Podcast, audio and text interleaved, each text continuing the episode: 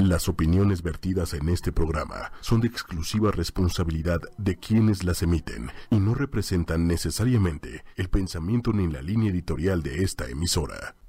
Buenas tardes, humanos, humanas, bienvenidos a Humanamente. ¿Cómo están todos por allá? Que nos escuchan desde sus eh, smartphones, desde sus computadoras, desde donde sea que nos estén escuchando, desde Spotify, iTunes. Gracias por escuchar un poco sobre la ciencia de la psicología. Aquí les habla Carla Fernández. Hola. Hola, ¿qué tal Carla? Yo soy José Fernández y como cada miércoles muy contento de estar aquí contigo y con todo nuestro amable auditorio, a quienes invitamos que también si quieren ver una versión en video de este programa pueden conectarse a Facebook, ahí estamos como 8Y Media y los invitamos a que también nos pongan sus comentarios, preguntas, que siempre respondemos en tiempo real, por si escucha este programa, pues estamos los miércoles a las 6 de la tarde en vivo en Facebook y en todas las plataformas mencionadas y bueno, pues como siempre traemos toda la evidencia que pudimos juntar, revisar, estudiar, digerir y convertir en información fácil de leer y escuchar para que ustedes estén informados sobre pues, estos temas que tanto nos apasionan, que tienen que ver con la psicología, la ciencia, el comportamiento y pues la sociedad como en general. ¿no? Hoy no traemos invitado, pero sí hicimos nuestra tarea obsesivamente. Sí, justo el día de hoy vamos a hablarles sobre un tema que ya les habíamos hablado. Les recordamos justamente nuestro podcast anterior sobre tiroteos escolares que justamente grabamos en el 2017 en enero.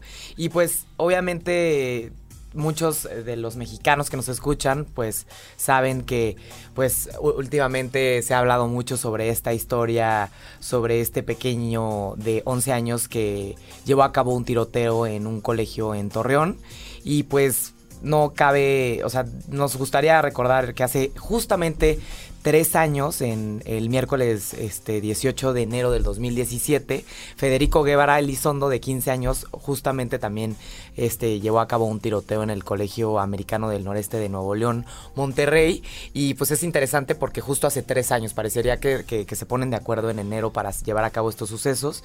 y, el, y el saldo de, de de ese momento fueron tres heridos y dos muertos, incluyendo a, Federico, el, responsable del, del, pues, tiroteo escolar. Y pues es interesante porque pues, ¿qué pasa? ¿Qué pasa en enero, no? A mí me gustaría como preguntarles, ¿qué, tiene el mes que llegan este, los chavos a las escuelas y, se motivan a hacer este tipo de actos atroces? Y pues obviamente nos gustaría platicarles que el día de hoy vamos a hablar sobre justamente cómo nosotros podríamos prevenir esta violencia que se está llevando en los colegios, qué es lo que hace que se esté presentando esta conducta y justamente pues qué medidas preventivas son efectivas y qué medidas no, porque hemos estado escuchando sobre mochila segura, este, escuchamos sobre algunos programas en Estados Unidos, pero realmente esto es prevenible, sí o no, de eso les vamos a hablar el día de hoy. Y obviamente también les vamos a hablar sobre la relación que hay este, de este suceso de este chavo de 11 años que, que mató a su maestra y se mató también a sí mismo. Este, y si tiene realmente una relación con el, consumo de videojuegos, porque se está diciendo en, las noticias que, y, todos los, el gobernador, por ejemplo, este, relaciona mucho esta conducta con los tiroteos, también Trump lo relaciona mucho, entonces pues vamos a ver si realmente hay una relación y pues José y yo nos pusimos a sacar mucha carnita, mucha información sobre estos temas. Como dice José, el día de hoy no ha invitado, pero ya saben que les vamos a traer muchos datos sobre este tema y espero que lo disfruten muchísimo. Ahora sí me gustaría precisar que desearía desde lo más profundo de mi corazón no hubiéramos tenido que hablar de este tema otra vez. Eh, creo que con que suceda una vez es más que más de lo necesario, ¿no? Y, hubiera sido padre tener esta semana otro tema menos sombrío del cual hablar, pero creo que es importante y, y, con mucho entusiasmo investigamos porque tenemos creo que la responsabilidad de hablar desde un lugar de conocimiento que es bueno lo que nosotros hacemos, la psicología, la salud mental comunitaria y, bueno, este, las otros estudios del comportamiento y, eh, humano, pero pues tenemos la necesidad porque hay mucho ruido allá afuera, como bien dice, sobre cuál es la relación con los videojuegos, qué se puede hacer, qué pasa en las escuelas, en dónde hemos fallado como sociedad, como, dónde hemos fallado como adultos, dónde hemos fallado como profesores, padres de familia, y qué se puede hacer para que, bueno, esto no sea tan no sea común, ¿no? Fue, por, por, un lado, creo que da tranquilidad saber que siendo México un país tan violento, esto no es tan frecuente como en los Estados Unidos, pero como bien dices, con que suceda en enero, eh, en espacio de tres años, eh, es más que preocupante. Claro. Entonces, pues bueno, hoy vamos a traerles toda nuestra tarea. Y obviamente Y, el... eh, empezamos justamente hablando, de- para los que no han escuchado la nota completa, pues obviamente este, le dimos... después. Les dimos como el deep cut o, o nos dimos un clavado un poco a las notas para ver qué es lo que se dice y después ya vamos a ir a los siguientes temas. A ver, el viernes 10 de enero de- del 2020, del 2020, José Ángel, este, que es eh, el responsable de este tiroteo llevado a cabo en el Colegio Cervantes de Torreón, Coahuila, dejó a una maestra este, muerta y a cinco alumnos heridos. Me parece que ya se reportan seis. Eh, el menor de edad al parecer lo que se reporta en, las noticias es que el, en- el menor de edad pide este permiso para ir al baño y cuando la Mi se da cuenta que no ha regresado del baño, este va a buscarlo y ahí fue donde, eh, donde le dispara y después ya el, el chico empieza a dispararle este, a, a los demás compañeros, ¿no? Entonces se dice que, que José Ángel usó dos pistolas este, que llevaba justamente en su mochila, una de calibre 40 y otra de 22, que obviamente estos calibres no tienen nada que ver con los calibres que podemos llegar a ver en Estados Unidos, donde se forran Ah, de armas de asalto. Sí, exactamente, ¿no? Militar. Este, si, si tuvieran cuernos, si, si la cultura Cuernos de hubiera- chivo. se llevarían cuernos de chivo, exacto. Entonces, este, es interesante esta narración, ¿no? Pero justamente eh, lo, lo- lo peculiar es que José Ángel trae eh, la camiseta este, con la, la leyenda Natural Selection, que significa selección natural. Y eh, es interesante que uno de los responsables del tiroteo en Columbine, en Colorado, en 1999, que es uno de los tiroteos escolares más famosos de la historia, ¿no? Traía la misma camiseta a- al igual que este chavo. A ver, justamente este Natural Selection habla de este esta parte de pues que nos quedemos los más, A- los más- aparentemente la narrativa en la los cabeza más de uno de los efectivos, ¿no? que hacían el tiroteo en Columbine era esta noción darwinista, ¿no? De el- la supervivencia del más fuerte. Y digamos, hablaremos más a detalle más adelante sobre qué tanto estas narrativas de el dominio de los fuertes sobre los débiles o eh, la cultura de estatus en los colegios, particularmente en los colegios norteamericanos, puede significar un, factor de riesgo para este tipo de incidentes. Y al final pues no deja de ser este sombrío que este chico, bueno, no había ni nacido cuando sucedió esto, tuviera conciencia de qué fue lo que tenían estos chicos en 1999 en sus camisetas cuando hicieron este incidente y, y tratase de alguna manera de replicarlo, ¿no? Y ponerse los mismos significadores encima para, pues, hacer este, ¿no? Este acto de, pues, eh, suicidio, ¿no? Homicida. Bien, el, el justo esta parte de Natural Selection este, y, la, y la camiseta, nos damos cuenta que cuando, nos cuando buscamos las notas, siempre eh, dicen que, probablemente estuvo relacionado con un videojuego, porque al parecer este, existe un videojuego que también lleva el mismo nombre, que se llama Natural Selection. El, videojuego es justamente, o, la, empresa que, hizo el videojuego, este, se llama Un- Unknown Worlds Entertainment, fundado en 2001, que es justo dos años después des- de, lo que sucedió en, en Columbine. Y el Natural Selection es un juego de computadora, literalmente, en el que un tirador se enfrenta con enemigos del espacio y son como aliens, este, aliens contra marinos. Y son dos equipos. Y si tú te metes a ver eh, el, el videojuego de, de Natural Selection, te das cuenta que para nada parecería ser que el chavo se está disfrazando como si fuera un este participante en el videojuego. El chavo viene vestido idéntico como justamente eh, uno de los este, participantes en, en Columbine, que es justamente este Eric, que es uno de los eh, que hizo- llevó a cabo el tiroteo, ¿no? el Entonces, videojuego Natural Selection no fue la inspiración particular de este chico. no creemos que sea así porque eh, lo bueno es que actualmente si te pones a buscar fotos del suceso no las encuentras tan fácilmente, pero pues sí hay algunas, ¿no? Y pues este... em, José Ángel trae la camiseta blanca que dice Natural Selection, que realmente ni siquiera es una impresión, una, una, una camiseta impresa, sino que escribió con plumón negro eh, la leyenda y trae este tirantes negros, que es espantoso porque te metes a ver a Google y, y ya casi casi venden los tirantes en Amazon, es espantoso, ¿no?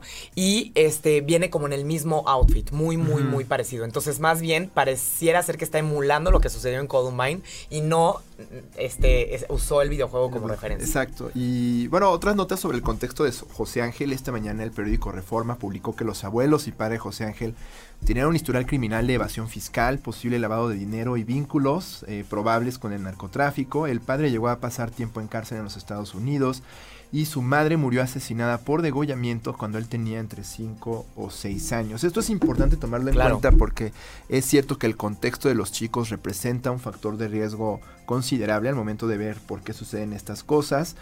Otra cosa importante tomar en cuenta es qué, qué pasa en Torreón. ¿Por qué sucede en Torreón? Eh, la ciudad fue escenario de luchas muy violentas entre los Zetas, que era el, el brazo armado del cártel del Golfo, y el cártel de Sinaloa, que es el que pues, es liderado por el Chapo Guzmán entre 2007 y 2012.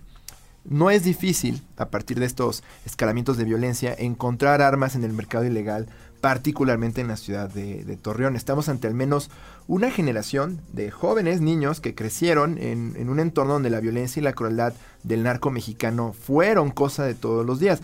En 2008, nada más eh, para ponernos un poquito en estadística, se habían registrado cerca de 4.000 homicidios al año en Torreón y esa cifra para 2018 ya se había reducido a 94. Si bien es una ciudad que en su cabeza ya había superado los altos índices de violencia que se relacionan con la famosa guerra contra el narcotráfico, no quiere decir que no tenga efectos en la comunidad, particularmente en cómo ven la violencia como algo normal, como una forma de afrontar conflictos o algo que tiene que estar a fuerzas de alguna forma en, en el contexto que los rodea.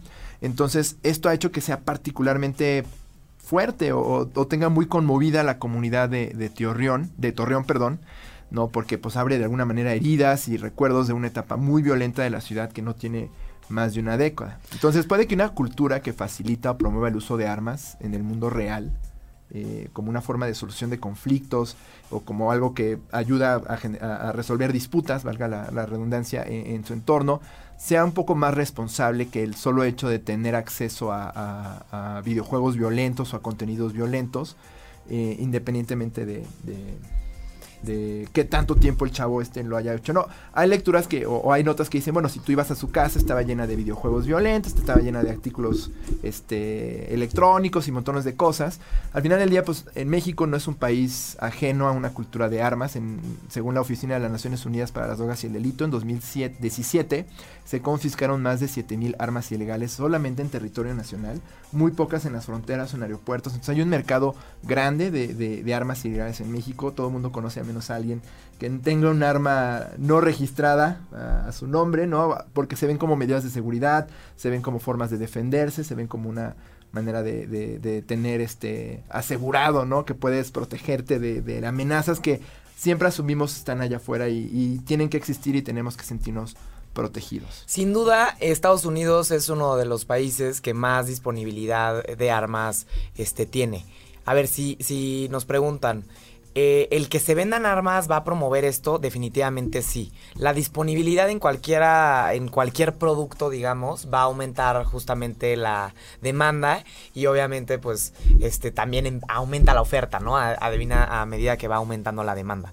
Entonces, este, sin duda, el factor más importante en cuanto a la disponibilidad de armas sería, pues, justamente en Estados Unidos hay muchos tiroteos escolares debido a esta disponibilidad. Número uno, justamente estábamos platicando José y yo, en, en, Londres, por ejemplo, eh, es una cultura un poco parecida a la de Estados Unidos y no tenemos, tan, no tenemos tiroteos escolares y tampoco hay disponibilidad de armas como hay en Estados Unidos. Entonces... Si es un outlier o, o, digamos, destaca muchísimo la frecuencia con la que se dan este tipo de incidentes en Estados Unidos con respecto a otros países y bueno, de nuestra, nuestra cercanía con ellos no, no es ajena a una lectura que se pueda tener sobre estos mismos incidentes allá. Nosotros somos un país fronterizo, esto se está dando en estados fronterizos con los Estados Unidos, o, al menos muy cercanos a la frontera norte, Coahuila y, y Nuevo León. Ya que eh, de alguna manera José Ángel decide eh, replicar justamente la decisión que tuvieron Dylan y Eric en, el 99 en Columbine, pues nos gustaría platicarles un poquito qué pasó en ese momento, ¿no? A ver, Eric Harris y Dylan Klebold Eric de 18 años, Dylan de 17 años. Al parecer Eric era una persona como mucho más, este, eh, era como el tomador de decisiones, digamos, ¿no? El que pareciera ser que empujó a Dylan un poco a tomar esta decisión. Ambos este, mataron a 12 estudiantes y un profesor e hirieron a 24 jóvenes en, en- la prepa de Columbine en, en- en Estados Unidos.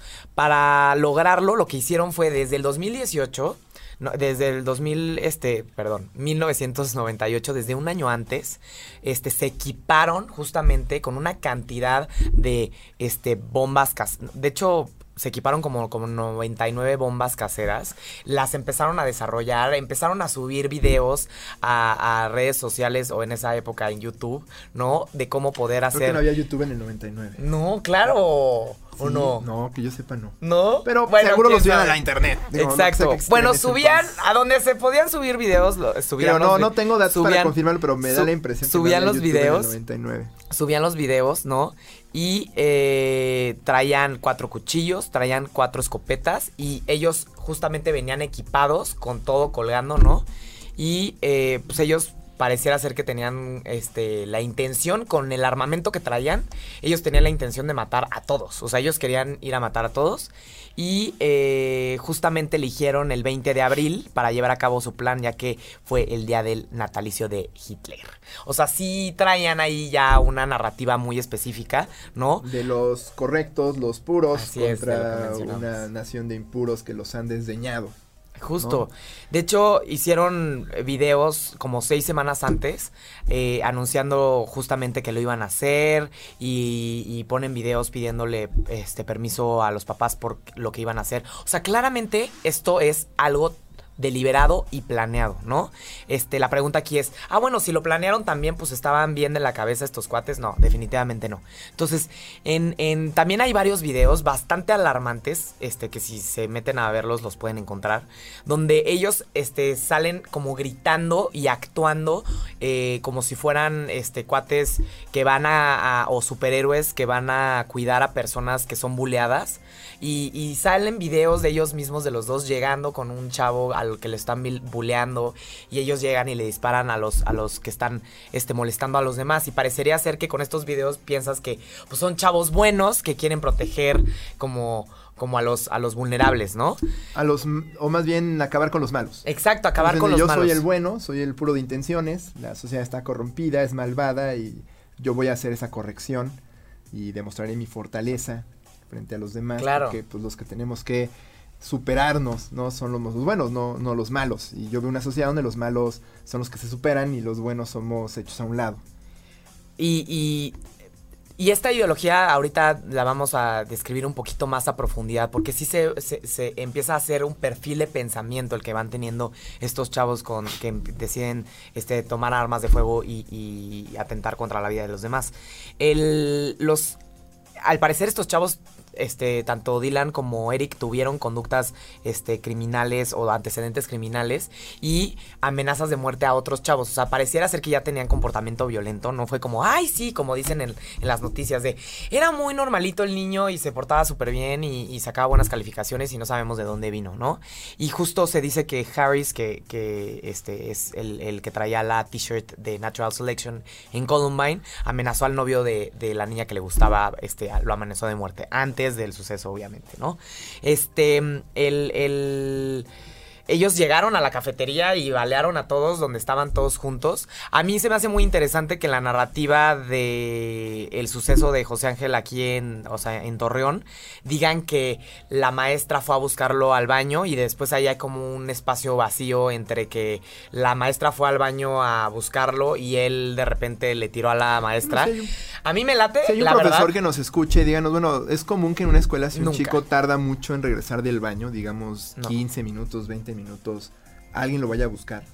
Y, y es Porque a mí me hace sentido, por ejemplo, digo, sé que es una narrativa muy rara, ¿no? Que de pronto el niño vaya al baño, lo vayan a buscar. pero No, a mí no, me no hace tanto- que tarde en o sea, no- regresar no- y pregunten cómo está. ¿no? No, por, no porque lo haya ido a buscar, sino que cuando te, tú ves el- la narración de los sucesos en las notas, este, y esto es este, algo personal totalmente, eh, hay un gap ahí de, de- no hay una explicación de, de cómo le tira a la, a la maestra, o sea, parecieras, e- ellos dicen que como que entra la maestra a buscarlo y, y le, Le dispara, le dispara ahí, ahí, ¿no? y a los pero de y al profesor de educación física. pero no dice ¿y cómo? ¿Y todos estaban en el baño o cómo? O sea, como que hay un gap ahí de sucesos que a mí me suena muy raro cuando me pareciera ser que Más bien siempre. Te faltan detalles me sobre falta- lo que sucedió. No, no, no, no detalles, sino que por las narrativas de todos los sucesos, los chavos llegan a un espacio donde hay muchas personas y la intención es matar a muchos, no matar a uno, ¿me entiendes? Mm.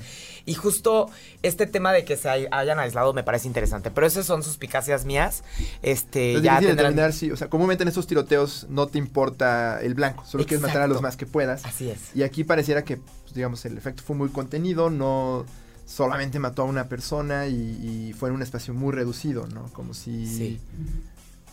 Es que al parecer ah, ni ah, siquiera fue en el baño, entonces Ajá. como que pareciera ser que lo va a la va a buscar al baño y, Igual y- se encuentran en el pasillo, ¿no? igual, pero como que no lo no lo No queda claro. No queda claro, fotos. Exacto, no queda claro. Este, pero bueno, eso ya son especificaciones del Iremos caso, ¿no? sabiendo más detalles conforme la prensa Exacto. se entere, la verdad. Exacto, exacto. Eh, Bien, entonces, al final eh, es básico este tema de las, de las redes y, y el comportamiento de las personas, de lo que empiezan a subir a las redes sociales. Sí o sí es algo que se puede... es, este, es común que moni- subieran antes un- Sí. un- una declaración. Así ¿no? es. El caso del chico este de Virginia Tech, el caso de este cuate que at- atropelló gente en la calle. ah, el caso de mucha gente que de pronto desde antes manda como una nota de hoy es el día en que voy a hacer esto eh, y quiero dejar claro por qué lo estoy haciendo y, y el, el cuate de Arizona y todos tenían como desde hace mucho tiempo construyendo una declaración fuerte como sabiendo que eventualmente la prensa iba a encontrarlos, iba a hacerlo público y entonces la muerte que ellos se dan eh, adquiriría sentido. Tú me decías hace un poco, no se trata tanto de un ejercicio de matanza, sino un ejercicio de suicidio, donde la muerte del chico y por tanto la vida que llevó adquieren cierto significado y dicen, bueno, yo voy a hacer este gran acto de, de trascendencia, quiero que todos sepan mi historia y al mismo tiempo pues quiero castigar a los que me orillaron a hacer esto. O a Sí, los que hicieron que, yo tuviera justo. que llegar a estos recursos porque no ha sido justa la vida conmigo. Es común, bueno, he, he escuchado en la prensa que muchos este, chavos habían escuchado a, a José Ángel decir, hoy es el día. Y vaya, o sea, es una declaración muy ambigua. ¿El día de qué? ¿No? Y, y puede que en la narrativa vamos a hacer muchas conjeturas, ¿no? Pero pues puede que eso declare que, bueno, hoy es el día en que se hará justicia, hoy es el día en que hago lo que tengo que hacer, hoy es el día en que cumplo mi destino, o lo que sea, ¿no? Que, que, que le da significado a esto que estoy haciendo. Eh, Charlie, gracias por tu por tu comentario. Este Charlie comenta aquí que en su opinión este cree que trabajar en la familia y reeducar a los padres este en sus este malos hábitos y, y en su tema emocional y social este es básico y que en las escuelas deben de tener profesionales de la salud mental, es decir, psicólogos y pareciera ser que en las escuelas carecen de eso. Entonces, eh, a veces solo hay orientadores. Charlie, estamos totalmente de acuerdo contigo. Definitivamente ahorita vamos a ir justo a los elementos más importantes para prevenir y sin duda son varios de los que comentas, Los que tú Charlie. comentas. Sí, gracias por tu comentario. Saludos también a Fernando que nos está escuchando por allá y a todos los que nos están viendo. Eh, el, el- esta narrativa, esta sensación, este enojo, esta mm, este, forma de trascender o de ser recordados, este plan de destrucción y estar como enojados con el mundo. Ese Como es de el, resetearlo, Exacto, como ¿no? que cualquier persona podría decir, ay, porque estos cuates no agarran una pistola y matan nada más a la persona con la que tienen algo este personal, como este rollo de que el buleado quiero matar al, al que me al que me buleó, ¿no? Y, y- dice, pues, ¿qué tienen de malo todas las otras personas? O sea, como que no lo entenderías. Obviamente nada está justificado, ni, ni mucho menos, ¿no? Pero lo que, e- el punto es esto. Pareciera ser que están enojados con todo el mundo y no les importa quiénes son los, que, Los que- reciben los El la mundo debe pagar. El mundo El debe mundo pagar. debe pagar exacto, lo que exacto. sea que me inspiró a hacer esto. ¿No? Y, y- Sí. y tengo que dejarlo muy bien declarado. Entonces, El, ahora- el- el Dylan, el, el- el- la otra persona que, de, de, de Columbine, el otro chavo que, que tiroteó allá, traía una, una también una t-shirt blanca que decía Wrath, que es- significa ira, y los dos iban como, como disfrazados. Pareciera ser que se repite mucho esta conducta de disfrazarse como si fuera un ritual. Ellos iban eh, disfrazados de gabardinas negras con botas militares y pues este José Ángel también trae unos pantalones negros como wannabe militar y unos tirantes, ¿no? Entonces, el, el, el pareciera ser que hay una constante de eh, que estos chavos sufren eh, de bullying, ¿no? Y eh, a, Dylan y a Harris en Columbine este, les llamaban el grupo, digamos, de los desplazados y les llamaban Trench Coat Mafia, de que eran los cuates de la mafia de la gabardina. O sea, pareciera ser que eran como muy específicos y los veían como los raros del colegio, ¿no? Este, y pues este, un año antes del ataque subieron muchísimos videos de estos que dices, si alguien los hubiera visto y hubiera este, tal vez acercado a ellos y, hubiera platicado con ellos y les hubiera preguntado qué piensan o qué sienten, pues tal vez no hubiera sucedido, ¿no? En su momento se culpó mucho a Marilyn Manson, porque era música que ellos disfrutaban. Eh, la, cultura, bueno, la, la, forma de vestir de los darks o los góticos, porque pues usaban gabardinas negras y cosas que se asocian mucho a la cultura con cierta predisposición a lo gótico, ¿no? O la música con letras que pueden llegar a ser particularmente crudas o rudas. Y también, pues, a los videojuegos. Eh, era común, todos sabían la cantidad de horas que Dylan y y su compañero dedicaban a este videojuego Doom, donde tú pues eres un marino marciano que va por distintas bases espaciales matando seres demoníacos, ¿no? Entonces desde entonces se estudia mucho cuál es la relación que existe entre estos medios inmersivos, interactivos, con contenidos muy violentos y crudos y la violencia letal.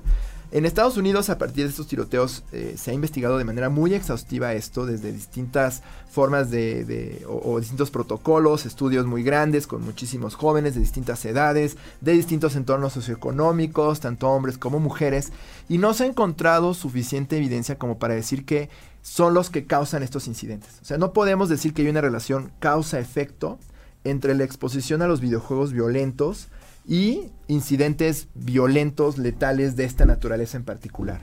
Si hay investigaciones que han encontrado que podría existir una asociación, pero muy chiquita, entre jugar estos videojuegos y ciertas conductas más agresivas. Sin embargo, el efecto es muy chiquito, es decir, no es que aumenten de manera muy importante o que haya una curva donde de pronto de manera crítica dices, no, no, no, definitivamente los videojuegos causan agresión, sino simplemente contribuyen un poquito a que las personas tiendan a ser más agresivas durante el tiempo inmediato después al que jugaron. Entonces, ¿cómo lo saben? Porque al momento de poner a los chicos a jugar estos juegos, eh, les preguntan o a veces preguntan a los profesores que los observen o a veces les hacen hacer experimentos como a ver qué tanto sentirías que quieres, no sé, hacer ruidos fuertes para molestar a tus compañeros o qué tantas ganas tienes de jalarle el pelo a tu compañera y miden qué tanto jóvenes que jugaron contra jóvenes que no jugaron sienten predisposición a estas conductas agresivas. Yo siempre te quiero jalar el pelo, pero no puedo. Porque no tengo.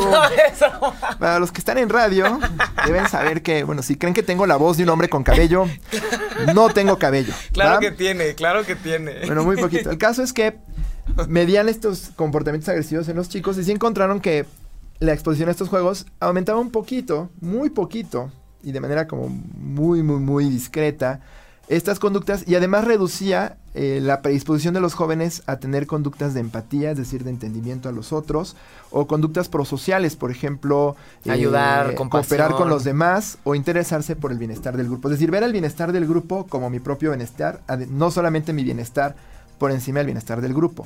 Pero, y esto es importante, a pesar de que estos estudios encontraron un efecto muy chiquitito, muy, muy, muy chiquitito, la Sociedad Psicológica Norteamericana, la famosa APA, eh, en su declaración oficial sobre este tema ha dicho que no se puede demostrar esta relación causa-efecto entre consumo de videojuegos violentos y comportamientos criminales o letales. Es decir, los videojuegos no son los culpables. Otro organismo igual de crítico. A ver, que también lo que estábamos platicando para un gobernador, un presidente, si es un problema que se está presentando en su estado o en su país de manera recurrente o, se ha presentado y no tiene una justificación de por qué hay violencia en la ciudad, ¿no? Pues es muy fácil eh, decir, pues los videojuegos, todo el mundo los ubica, todo el mundo le echa la culpa a un objeto y no a una persona. Claro. Es como, es muy fácil decir, es que la sociedad está muy deteriorada. Y bueno, ¿quiénes somos parte de esa sociedad? Es como quitarnos un poquito la responsabilidad con los jóvenes y culpar a unos medios donde, pues sí, hay, acceso a contenidos violentos, pero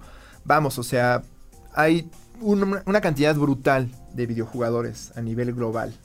Y entonces, si hiciéramos esa asociación, entonces estos incidentes deberían ser mucho más frecuentes. Como si por es que fueran ejemplo, los únicos culpables. lo que ¿no? comentabas. O fueran los responsables de este tipo de incidentes. En Japón, en China, se usa, hay una cultura de los videojuegos extrema, yo creo que la más grande de todo el mundo, y no estamos viendo tiroteos escolares a la vuelta de la esquina, ¿no? Exacto. Entonces, siguiendo con la línea de lo que recomienda la Asociación Psicológica Norteamericana, que eh, al respecto, y otros organismos, por ejemplo, uno que es muy crítico de estos, estas investigaciones, que es el Centro Nacional de Investigación sobre la Salud, dicen que en el caso de la conducta criminal y violenta letal y el uso de videojuegos violentos no son los causantes, pero sí pueden ser un factor de riesgo, dada la ligerísima asociación que existe entre Ojo, no es lo mismo comportamiento agresivo que violencia criminal o violencia letal o suicidio. Comportamiento agresivo es, híjole, soy como un poquito más competitivo contigo, hago ruidos más fuertes, camino con más energía, o bueno, soy menos interesado en, estoy un poquito menos interesado en, la- en- en el bienestar de los demás, obvio más por mi propio bienestar. Y eso está comprobado que en el turista, en el Monopoly, se ha probado que la gente se vuelve mucho menos empática cuando va ganando. O sea, Exacto. eso es o sea, cuando jugamos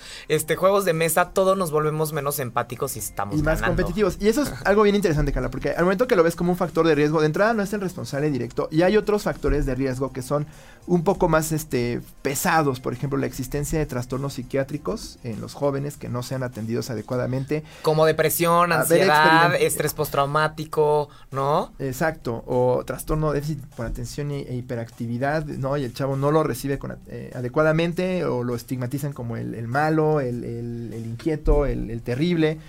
Am- ambientes adversos en la infancia, digamos, de, violencia o negligencia, es decir, que pueda ser víctima de abusos o, o viva en entornos donde la violencia es la constante o que de plano no reciba supervisión o tiempo de calidad por parte de los adultos que lo, lo- lo rodean, una genuina negligencia o también el fácil acceso a las armas. Que- Y esa es la gran diferencia que pone a Estados Unidos con respecto a otros países similares, ¿no? Hay muchísimos videojuegos, hay este, mucha agresión a veces en los jóvenes, pero no hay incidentes de esta naturaleza en particular. El mismo centro también ha dicho que hay muchos huecos en las cosas como los gringos estudian esto. Por ejemplo, la mayoría de los estudios se van a jóvenes mayores de 10 años. Es decir, no sabemos qué tanto la exposición a medios violentos, igual en jóvenes más chicos, sí pueda tener una, una asociación más fuerte. Y además, se sabe o se postula algo que tú dices muy interesante que tiene que ver con el Monopoly. No es tanto que el videojuego sea violento, sino es un videojuego donde los ganadores son, eh, digamos, puestos en un pedestal muy alto o se les recompensa muchísimo y los perdedores son fuertemente humillados. Es decir, si el perdedor es muy humillado y el ganador es muy premiado en estos videojuegos y por lo tanto promueven una cultura de la competencia muy agresiva, muy, muy darwiniana, por decirlo de alguna manera, es más probable que estos sean los que provocan la agresión, más allá de si son videojuegos donde todos hay sangre y vísceras y, y cosas por el estilo. Es más, Que no es como si le dices a tu hijo que deje de jugar porque va a disminuir un poco su empatía cuando es un resultado normal de los de los juegos, digamos, Exacto. en general o los videojuegos. Entonces, este de todas maneras, los videojuegos tienen su clasificación para las edades específicas. Entonces, nada más como papá tienes que echarle ojo a las clasificaciones muy, muy, muy, muy bien para que tus hijos no estén en riesgo. Pero nada de que, ay, no, le voy a quitar todos los videojuegos a mi hijo porque imagínate si un día se levanta y tirotea una escuela. O sea, no, no, no, no, eso no va a suceder. Y más lo que dice José, que- es un tema multifactorial. Son demasiados Exacto. factores que se tienen que reunir para que realmente suceda un un suceso como esto. De ahí vamos justamente al tema del este, profiling, que es literalmente empezar a hablar sobre un perfil para poder evitar que esto llegue a suceder. Que es lo que estaba pasando en Cuántico en... en, en Cuántico en- es en Virginia, donde está el FBI, ¿no? Exactamente, en el FBI este, se intentó hace muchísimos años este, encontrar un perfil de personas que son, este, que son este, asesinos en masa o, o que han asesinado a Son personas. gente de interés, le llaman, ¿no? Estos Exactamente. como posibles. Hacen un análisis de los perfiles en internet, del contenido de sus posteos en redes sociales y todo, y generan una lista de gente a observar porque presenta señales de, de riesgo para ser asesinos solitarios, tiroteadores masivos y otras cosas, ¿no? Justo, este, yo creo que no, solo Estados Unidos, sino cualquier este, potencia tiene las ganas de controlar a la sociedad y de, encontrar este, cómo podemos disminuir o evitar este, las cosas malas que pasan en la sociedad. Ah, Entonces, tener seguros a los Eh, ciudadanos. Exacto, entonces desde en el en 1972 este se hizo esta este, división, digamos, de Behavioral Sciences Unit, donde este, estaban analizando y estudiando a todos los, los, los criminales. criminales. Este, este Mindhunter es esta serie buenísima que les recomendamos que es buenaza, donde Reese y Alt Richard y James están haciendo como un perfil justamente de estos, estas personas, pero justamente este profiling este, el, tener una lista y un checklist de, cómo una persona o un chavo puede llegar a tener conductas de este tipo, se ha descartado por completo como una, este, o un método preventivo efectivo. No nos ha servido para nada, justamente. De hecho, Malcolm Gladwell, que es uno de mis autores sociólogos favoritos, este, descartó por completo, que es un sociólogo que justamente siempre está este, este, tomando en cuenta varias variables, justo dice que el profiling no sirve. Pero ¿qué sí nos sirve? O sea, como, ¿qué, sí sirve? No, no, no nos sirve de nada ver a un chavito que está en riesgo, agarrarlo y meterlo a una jaula o aislarlo 40 días para que no esté en contacto con la sociedad y podamos este, entrevistarlo y aislarlo y quitarlo del ambiente que, donde puede hacer daño. No, sino más bien es entender un poco este, cómo los chavos pueden estar este, teniendo conductas de riesgo y cuando nosotros, este, si somos maestros, si somos papás o si somos psicólogos o estamos en una escuela y vemos este estas variables, simplemente tal vez acercarnos a ellos y empezar a proporcionar apoyo tal vez psicológico, no estigmatizar y, nada más, este, porque aparte el profiling no ha servido, o sea, a pesar de que las autoridades van a los colegios y hacen profiling y encuentran a los chavos, los chavos no quiere decir que cumplan con el perfil y van a tirotear, ¿no? O que el FBI lo haga no quiere decir que sea algo efectivo, la verdad. no, y, y el FBI hace cosas espantosas para investigar terrorismo, provocando terrorismo en sí mismo para justificar su existencia y no necesariamente previenen este tipo de incidentes. A veces hasta contribuyen a que cambie la manera en que se manifiestan solamente. Justo no hay un perfil, no existe un perfil de la persona, solo hay características y personas que está que, que, que puede que lo, lo que tenemos es juntamos a las personas que lo han hecho y estudiamos a las personas que lo han hecho. Pero eso no quiere decir que si juntamos esas características en alguien que no lo ha hecho, lo va a hacer, ¿no? Exacto. Entonces, este, algunas de estas, eh, digamos, características que son justamente para entender, este, cómo son, este, o, o qué ha pasado ya en el pasado, no sino para predecir el futuro. Son personas que son hombres, ¿no? Que justamente como dijo José, están muy enojadas con el mundo. Hay una, hay un, hay mucha ira, mucha venganza, muchos sentimientos de venganza, ¿no? Y muchas, en muchos casos, y no es por culpar a la internet, pero eh, tienden a participar en foros donde se adoctrinan y se radicalizan en este discurso que veíamos en, en los jóvenes de Columbine y que a veces es muy común que un adolescente tenga tendencias a, a encontrarlo válido porque sí sienten que el mundo está en su contra. ¿No? Los jóvenes siempre son vistos con estigmas, son vistos como un problema, ¿no? Y si lo problematizamos aún más y los convertimos en donde está la amenaza. Entonces, estas ideas de perfilar o, mochilas seguras o, poner este simulacros de violencia y todo hace que los jóvenes sientan que ellos son eh, producto del miedo, ellos son la amenaza. Y entonces este miedo es un caldo de contagio ideal para este tipo de incidentes de violencia. Y además, que frecuenten estos foros donde dicen, no, es que mira, eh, estos cuates son los malos y tú eres el bueno. Y todos tienen que pagar el precio por las injusticias en, las que viven. Y, tienes que eh, resetear el mundo y, darle este power y, y después volverlo a aprender para que todo se corrija son narrativas tan atractivas que los jóvenes sí llegan a comprarlas como la única respuesta que tienen ante el dolor que sienten, ante la injusticia que perciben y entonces planean, fantasean y eventualmente pues lo ejecutan otros hay que Tener mucho cuidado en este tipo de radicalizaciones. ¿no? Otros factores que se deben de considerar es que el 75% de los que ya hicieron un tiroteo escolar este, sufrieron este bullying, ¿no? Entonces, eso es como algo que se mantiene muchísimo. Y no nada más bullying tal vez de alumnos, sino también tal vez por parte de maestros. Y este, justamente rara vez tienen un objetivo en específico. Van a matar al azar para O sea, lo que quieren es que sea masivo, ¿no? Obviamente, pues vemos que es mucho más masivo en Estados Unidos por el tipo de calibre de las armas y por la cantidad de armas a las que un chavo puede llegar a tener acceso, ¿no? la famosa primera enmienda que, pues sí, o sea, hace que mucha gente justifique el hecho de tener armas para protegerse de qué, ¿no? Entonces tienes una cultura del miedo donde sientes que la amenaza está en todos lados. Claro. Entonces, como la amenaza está en todos lados, yo tengo que estar equipado para defenderme. Entonces, ese tipo de climas eh, culturales son los que más promueven que eventualmente estas cosas sucedan. El 90%. eh, eh, No, y políticas como Mochila Segura lo, lo promueven muchísimo y no han funcionado. En México se implementó desde 2001 y la verdad no se demostró que hiciera nada para reducir ni el- la violencia en las escuelas ni el consumo de drogas, porque era lo que se buscaba, ¿no? Ah, pues checo tu mochila y si me encuentro drogas, alcohol o cigarrillos, y te no los pasó quito. nada. Y realmente no sirvió de mucho. De La- hecho, se dice que, que el, eh, el gobernador este, menciona de, de- en Torreón, se dice que a la escuela de Torreón le habían propuesto el programa Mochila Segura y que lo rechazó y que por eso seguramente sucedió. Pero como dice José, no hay efectividad en Mochila Segura, ¿no? Este es un medio como para yo creo que disminuir la ansiedad de la propia escuela o, O de los papás, o sea, sentir que está haciéndose algo por su seguridad. Y ese es el punto. No se trata de sentirme seguro, sino de curar la violencia que me tiene así.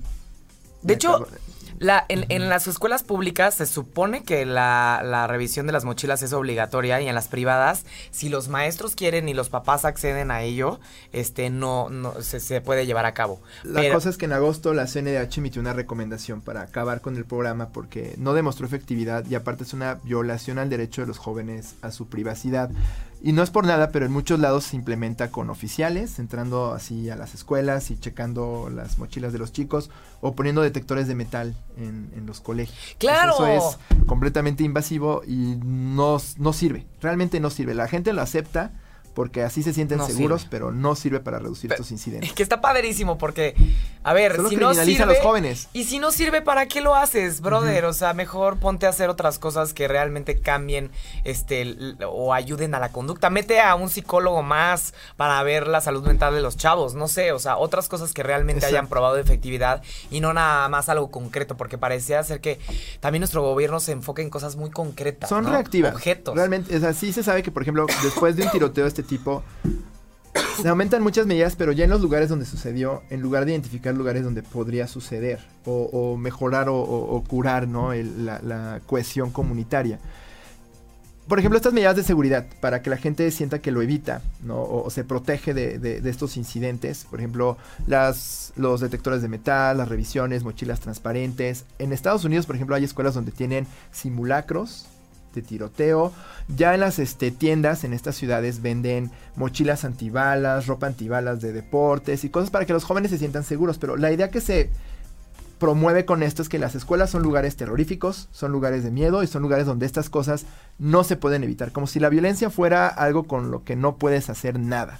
Y eso es lo, feo, porque a diferencia de un temblor o, un huracán o, estos desastres naturales donde sí hay que estar preparados porque realmente no puedes hacer nada para prevenirlos, la violencia es completamente prevenible. O sea, imagínense que estás en la escuela y en lugar de, ah, el, el simulacro de temblor, te digan, no, no, no, este simulacro de tiroteos, todos al pecho tierra porque te va a tocar un Sí, balazo. no, es, es- es- es lo peor que puedes hacer, ¿no? En Columbine había cámaras de seguridad, en Monterrey había cámaras de seguridad, que es que para proteger la seguridad de los chicos, y no hicieron nada para prevenir que estos chicos hicieran lo que hicieron. Y lo único En que vimos es un... había, tiro- había simulacros de tiroteo y pues sí, contienen la, la dimensión del daño, pero no hicieron nada para evitar que alguien entrara a Sandy Hook y le disparara a la maestra y a los niños, ¿no? Del- Y lo único que tuvimos fue un video donde todo el mundo se alarmó sobre lo que pasó y fue traumático para muchos que lo vimos, ¿no? Entonces, a ver, el, el- otra de las, de, de las, este, indicadores a considerar, ¿no? Para, para eh, tal vez, este, brindar apoyo a las personas que, que, que están presentando esta conducta. Justo el, el, el- se pa- parece ser que los, los, los chicos que deciden este, ejecutar tiroteos escolares son socialmente este, como awkwards, les llaman como incómodos o evasivos, y a, y a menudo están aislados. Que el aislamiento, a ver, ojo, papás, maestros, quien sea. El aislamiento es clave para un tema de salud mental. Cuando una persona está totalmente aislada, estamos viendo problemas de socialización o problemas tal vez de depresivos o tal vez de ansiedad. No necesariamente, tal vez la persona disfruta de su soledad y no tiene, o sea, no hay que patologizar el aislamiento, pero sí, este, la adolescencia es un momento en donde, pues, estás con tus cuates, estás desarrollando tu identidad, ¿no? Este, y pareciera ser que, que como que se aíslan con un cuate o con ninguno de ellos y, este, el, el pareciera ser que traen como un diálogo muy de fantasía, que se retiran a la fantasía, como que hacen historias muy, muy, este, este... Fantásticas. ajá, o sea, hacen historias fantásticas cuando están bajo estrés, como que actúan muy fantasiosamente y el, el, el, eh, empiezan como con una conducta obsesiva que hace que detallen de manera muy planificada y detallada, pero eso no quiere decir que realmente comprendan las consecuencias de sus comportamientos y este, realmente este, sepan lo que están haciendo o, sepan que lo que están haciendo e, el, grado de daño. Entonces, aunque sea una conducta organizada, no podemos pensar que son personas que están bien emocionalmente o mentalmente y, aunque caminen bien o hablen bien, no quiere decir que realmente emocionalmente por dentro estén totalmente sanos. No, por supuesto que no, ¿no? Exacto, al final creo que la aproximación correcta, y, bueno, no lo digo yo nada más a título personal o porque sea un tema que me apasiona, que es la salud mental pública, sino Estados Unidos, en Europa, se está incorporando este punto de vista. La violencia no se tiene que ver como un problema solamente de seguridad y entonces tenemos que protegernos de la violencia, sino tenemos que ver la violencia como una epidemia que se contagia. Entornos violentos generan más violencia. Entornos donde hay espacios ideales para cultivarla van a hacer que florezca piensen un poquito como el, el, el chinkungunya, ¿no? No me acuerdo cómo se dice, la verdad. Soy malísimo. El chuncan, El chuncanquilla, no, pero piensen en el dengue, piensen, ah, mira, si yo tengo espacios de agua estancada, voy a promover el crecimiento de estos mosquitos que van a transmitir la enfermedad con más facilidad. Igual, hay que identificar dónde es más común la violencia, en qué entornos es más frecuente esta violencia y vas a identificar entornos donde puede que las familias no tengan la misma cuestión que en otros espacios, puede que haya una cultura de más miedo, puede que haya una mayor incidencia de crímenes violentos, mayor acceso a las armas, entonces te vas primero a esos lugares donde es más contagiosa y en lugar de ver a los individuos violentos como amenazas, en lugar de ver estos espacios como lugares peligrosos que tenemos que evitar a toda costa y que solo los aísla más y hace que sientan que están más desfavorecidos, ves a las personas violentas o con potencial de violencia, ¿no? Que tienen estos factores de riesgo que dices, más que verlos como el enemigo adentro, que tenemos que separarlo y, ver la manera de, evitar que haga más daño, velos como personas que necesitan compasión y cura ante un problema que no es enteramente su culpa. Ojo, José Ángel es responsable de lo que hizo. Los abuelos,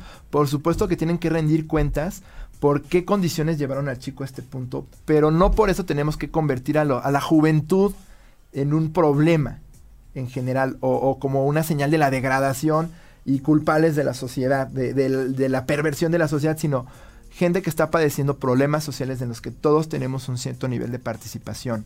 Reconocer las diferencias de cada contexto. No es lo, no es lo mismo Torreón que Nuevo León. No es lo mismo ciertos barrios de la laguna que otros. Y hacer intervenciones que estén orientadas a trabajar con líderes comunitarios, con jóvenes que viven en esos mismos contextos y promover que en lugar de ver sus, barrios como lugares irremediables, qué cosas pueden hacer para mejorar el clima escolar o el clima comunitario, ¿no? basándose en la empatía, la aceptación de las emociones y la escucha y la, y la noción de que pueden hacer algo al respecto. O sea, si tú eres un, educador o eres un maestro y empiezas a ver a un chavo que más o menos tiene este perfil, ¿no? Que tiene una familia disfuncional, que tiene muy baja supervisión, que se, nota que, que, sufre de bullying este grueso, que también este, eso afecta bastante, pues no estigmatizarlo y alarmarse, sino más bien acercarse y este, abrir una conversación, este, preguntarle si necesita hablar con alguien, este, desarrollar de manera grupal. Exacto. Y escucharlo y validar su punto de vista, porque puede que lleguen con estas ideas peligrosas y te sea muy fácil decir, está mal que pienses así. Y eso va a confirmar ese punto de vista. Ah, la gente no me comprende. Claro. Cuando se habla muchas veces de servicios psicológicos, es como si tuviéramos la noción de hay que llegar a enderezar a estos chuecos morales o, he escuchado mucho en medios esta noción de escuelas de valores y moral. Y yo creo que no va por ahí porque es como si habláramos de perversión en los jóvenes. Es una cuestión de lenguaje, no es lo mismo perversión que necesidades de atención en salud mental. Entonces, hacer accesibles estos servicios, pero que estén libres de estigma. Que no sea como, ven acá porque estás mal. Eh, sientes que necesitas más comprensión, te sientes aislado, habla con nosotros y te escuchamos. ¿no? Vamos a tratar de comprenderte y ver qué puedes hacer para que te sientas mejor porque no tienes por qué pasarla tan mal. También por parte... bueno. sí, sí. No, y, es un tema de lenguaje. Es, ajá, y, y, si se necesita que alguien reciba terapia o, o, no tan una necesidad de, de, que un chavo tenga que conversar con alguien, pues que la escuela tenga los recursos para que realmente hay alguien capacitado y que sepa acercarse y aproximarse de una manera respetuosa y empática. Y estos programas sociales yo creo que es importante enfatizar, perdón, Eh, más que programas que se diseñen en un escritorio en la Ciudad de México o que se basen como en lineamientos globales que pueden llegar a ser tan genéricos como lo que decimos así, sí es importante la chamba en campo yo conozco, tengo colegas en, psicología que hacen mucha chamba de, campo, caminan, hablan con los jóvenes en las escuelas y atienden sus problemas, los escuchan y pueden diseñar muchas mejores intervenciones que cosas que se hacen como campañas genéricas, como lo que vemos mucho aquí en el gobierno mexicano. Campañas genéricas que creen que con hablarles a los chicos de moral y, y, civismo y buena onda van a resolver estas cosas. Y no va por ahí. Si es la dirección correcta en términos de aproximación, o de cómo pensamos en el problema, pero no basta con eso. Bien, también por, por ejemplo, del lado de los papás, es súper importante la supervisión, pero en, en, cualquier aspecto, ¿eh? Desde la salud mental individual de sus chavos hasta la posibilidad de que sus chavos puedan llegar a perpetuar la violencia.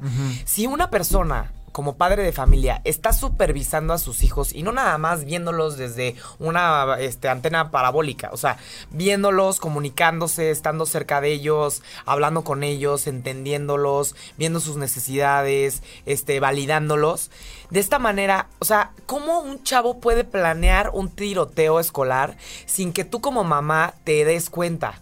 A ver, que te des cuenta que por lo menos está haciendo algo raro tu chavo, ¿me entiendes?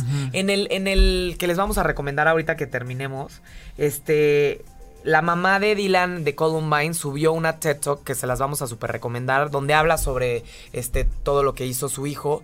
Y ella menciona que su hijo tenía autolesiones, que su hijo sufría de depresión, y en ningún momento menciona eh, los esfuerzos de, de, por, por darle esa atención. A ver, estamos en un mundo en, o en la actualidad este, hay mamás y papás que ni siquiera creen en la psicología o en la salud mental, ¿no? O sea, yo tengo pacientes donde después de un año que asisten a, a, terapia, este, te dicen, hasta ahorita mi mamá, este, cree en la salud mental.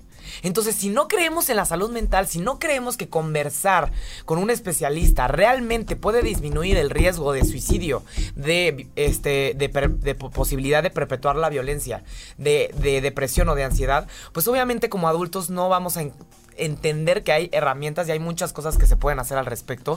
Y entre más chavitos están los chavos y si están teniendo conductas un poco este, este abrumadas, no sé, es muy fácil identificar cuando un chavo se está comportando raro, ¿no? Muy raro. O sea, solo lo tienes que observar para darte cuenta que tal vez tu hijo no se siente bien, este, se siente raro, él mismo probablemente. Entonces, sí, hay que echarle la mano a, o sea, los papás se tienen que motivar y aceptar que tal vez sus hijos tienen un problema. ¿no? y por supuesto, a nivel escolar, ¿qué otras cosas se pueden hacer? Y con los papás, la formación o entender la importancia de desarrollar habilidades sociales y emocionales, donde se aprenda a aceptar las emociones que son vistas como negativas, como partes de la experiencia de la vida y cómo ponerlas al servicio de tu propio bienestar e interés y el de los demás, o cómo aprender a socializar con otros de manera que no comprometas tu identidad personal, son claves durante la adolescencia y la juventud. Desarrollar la empatía. Bien importante desarrollar empatía y comprensión entre los jóvenes. Y yo creo que también evitar en las escuelas estas culturas de competencia y estatus entre los jóvenes. Es común que luego llegan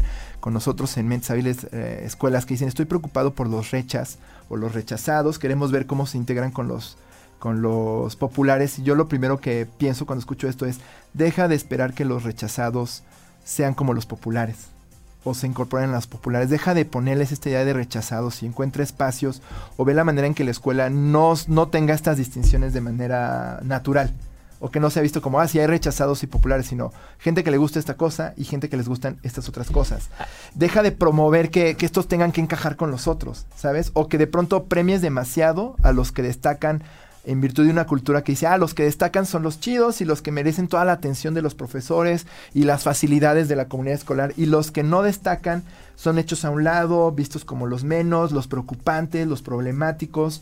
Mejor hay que ver la manera de dar espacios de expresión diversa a los jóvenes. Si hay un joven que le gusta esto, aceptarlo. Si hay un joven que le gusta esta otra cosa, ver la manera de comprenderlos. No monitorearlos para ver que no hagan algo malo, sino supervisarlos y monitorearlos para comprenderlos mejor y que se sientan comprendidos por la escuela. Y esto no solo mejora el clima escolar, sino incluso hasta el desempeño académico. No el clima escolar y qué tanto los jóvenes perciben sus profesores se interesan por su punto de vista. Que no quiere decir solamente decirles que sí a todo o ser barcos, sino de veras escucharlos y, dialogar con ellos de manera franca.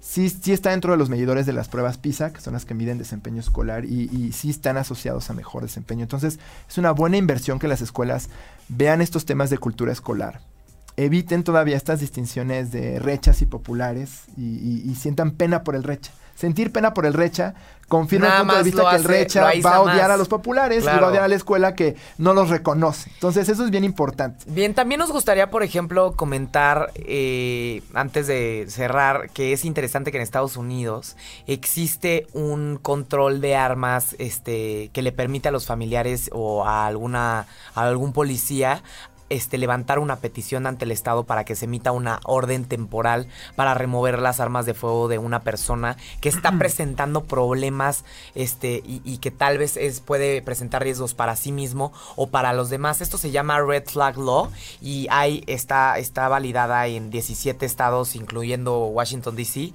Y es interesante porque cada, en cada estado tiene un nombre diferente, ¿no? Este, por ejemplo, en Oregon, en Washington, en Maryland, en Vermont y en Colorado se llama este, em, protección este, extrema de riesgos, ¿no? O sea, tiene nombres muy interesantes. Y aquí lo que hacen es que un juez determina si se emite la orden basada en las acciones que ha tenido últimamente esta persona. Entonces es como un tema de prevención social. Y a mí esto me gusta. ¿Por qué? Porque no es como que si alguien ya levanta la, la, la, la o solicita la petición, en ese momento ya te van a quitar el arma. Imagínense en Estados Unidos.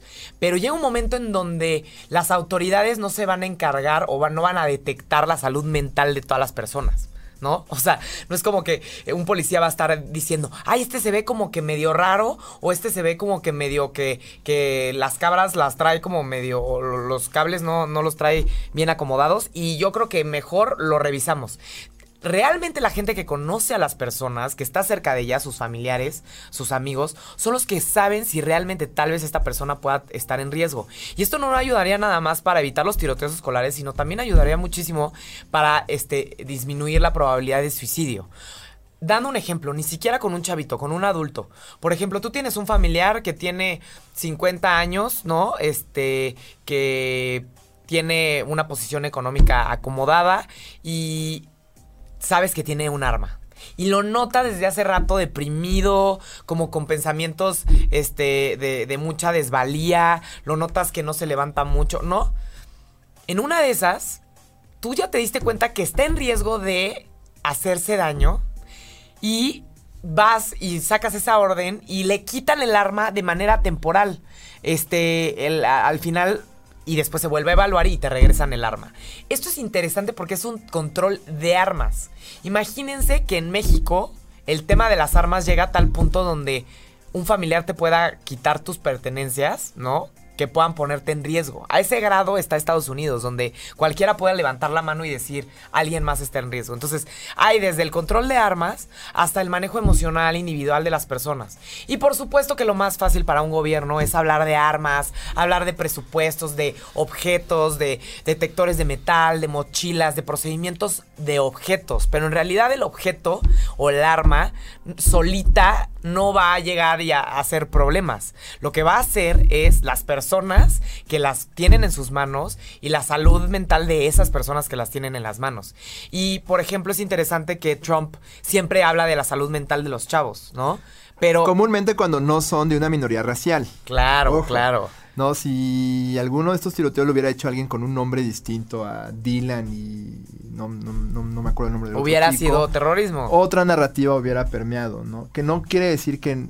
creo que la constante tanto entre los tiroteadores solitarios blancos como los de alguna minoría racial, en el caso particular de los Estados Unidos, tiene mucho que ver con estos ambientes de tensión racial, donde sí se construye esta idea de ellos contra mí. ¿no? Muchos de las personas que hacen terrorismo eh, en, Estados Unidos, en Europa, ¿no? Muchas veces analiza su historia y, estos tiradores solitarios, ¿no? Que luego se adjudica Al Qaeda o ISIS, ¿no? Este, a veces son gente que comparte muchas cualidades con estos chicos, ¿no? Esta alienación, esta sensación de aislamiento, esta sensación de injusticia, la falta de atención eh, de su salud mental, montones de señales que tenían desde antes y que eh, no los convertían en personas de interés porque igual no tenían antecedentes criminales, pero tenían fácil acceso a las armas y, vivían en un ambiente de adoctrinamiento y radicalización que no es muy distinto al de estas otras personas que mencionamos. Entonces no solamente un problema de salud mental, no, eh, pero sin embargo es el factor determinante en, muchos de estos casos, sino también de la cultura alrededor de estas personas. Y, qué sociedad, en qué sociedad están insertados y qué valor le da a ciertas personas por encima de otras.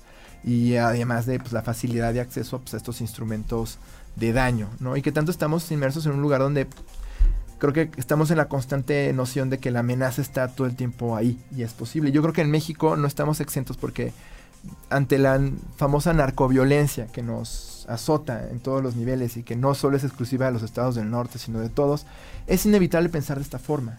Y eso es un ambiente que promueve, así como los, eh, las llantas llenas de agua este, y sucias, promueve el contagio de, de, la violencia. Entonces hay que estar muy conscientes de esto para no limitarnos a decir, pues agarra a los problemáticos y dales a un psicólogo para que los oiga eso no, es la única forma. No, no hay balas mágicas para los tiroteos escolares o, o, no hay balas mágicas que ayuden a prevenir, pero hay inversiones muy precisas que pueden reducir significativamente el riesgo y tiene mucho que ver con qué intervenciones mejoran el clima escolar y el ambiente familiar de las personas, mm. independientemente en qué condiciones se encuentran. De entrada, la glamorización de las armas y tenerlas en casa como un adulto cuando tienes menores de edad. El 68% de los tiradores de Estados Unidos, este, de los chavitos que este, ejecutaron tiroteos escolares, obtuvieron sus armas de su casa o de la casa de un pariente. Entonces, si la disponibilidad se afecta. Entonces, de entrada, de entrada, si se les hace súper cool tener una escopeta o un arma en sus casas y tienen un menor de edad en casa, o no menor de edad, imagínate que tu hijo de 18, 20 años, este, no, este, tiene, este, buenas, o sea, salud mental, lo notas que le llama mucho la atención, que de repente las agarra de hay que tratar de no glamorizar los objetos que causan la, muy Ah, mira qué machito, ¿no? Mira con el arma, mira nada más. Ah, mira el abuelo es el super macho, ya lleva la la fusca a todos lados y mira, nadie se mete con él. Eh, sí hay una narcocultura en México que puede que también promueva. Sin embargo, vamos, o sea, es más común la violencia territorial o, la violencia pasional en México que este tipo de incidentes, que sí tienen estas particularidades que mencionamos, pero no podemos negar el factor que la narcocultura pudo haber tenido, porque sí glamuriza o encuentra las armas con una manera de afirmación de nuestra masculinidad, la verdad, o de nuestra capacidad de dominar sobre otros. Ya después nos enteraremos de dónde sacó este José Ángel, el chavo de Torreón, este su arma. Pero les queremos recomendar el, TED Talk este, de su Klebold, que es My son was a Columbine shooter, this is my story. Mi hijo este, fue uno de los, este, fue un tiroteador en Columbine y esta es mi historia. Es súper interesante porque ella, este, como que se, se Em, trata de pedirle perdón a la sociedad y empieza a describir, obviamente, con, con ayuda de bastantes especialistas en este tema, este, empieza a describir cuál es toda la problemática que hay alrededor de un este, tiroteo escolar. Porque como dice José, en el instante en el que existe un suceso violento, es como una plaga, es como una microbomba nuclear social destructiva que puede llegar a los sueños de las personas, a las conductas de todos los días de las personas. Este, hace tiempo platicaba con un amigo y, y me decía, a ver Carla, pero normalmente cuando alguien este, vive un suceso traumático, pues vivió. No tal cosa como normalmente el suceso traumático. vivió, vivió, o sea, cuando las personas este, viven sucesos traumáticos. O sea, si la persona vive un suceso traumático, pasa el tiempo y se le olvida. No, la persona no se le olvida el suceso traumático. Puede bloquearlo de su memoria. O puede ser resiliente y salir adelante, ¿no? Pero eso tiene, o sea, los sucesos traumáticos que normalmente un tiroteo escolar eh, presenciar la muerte de alguien más, este, eh, ver cómo alguien mata a alguien más, este, presenciar violencia en la comunidad, eso tiene un impacto psicológico inmenso, ¿no? Como si hubieran vivido en, una guerra. Y, eso las puede afectar. no siempre se ven luego, luego. eso es lo que pasa. Ah, es que mira, pasó los siguientes tres años normal. Exacto. Las secuelas no siempre se ven luego, luego. Pueden pasar muchos años antes de que podamos percibirlas. Así es. Pero no dejan de ser determinantes de cómo esta persona, como dices muy bonito, construye la idea de quién es en su entorno. Sí. Porque es muy fácil verlo desde un tema de individualismo. No, pues es que yo soy chingón y pues aunque viva en violencia, yo me convenzo que la violencia no es buena y no la ejerzo. Ah, sí, es muy padre para ti. Pero vamos, o sea, para, igual para ti es fácil decirlo, pero no para los demás. Puede que lo digas así, pero hay que ver exactamente cómo te sientes. Porque tienen la necesidad de afirmarte de esa forma. Entonces, mm, es, es, importante reconocer que todos los años que hemos vivido de violencia en México sí tienen efectos generacionales. Claro.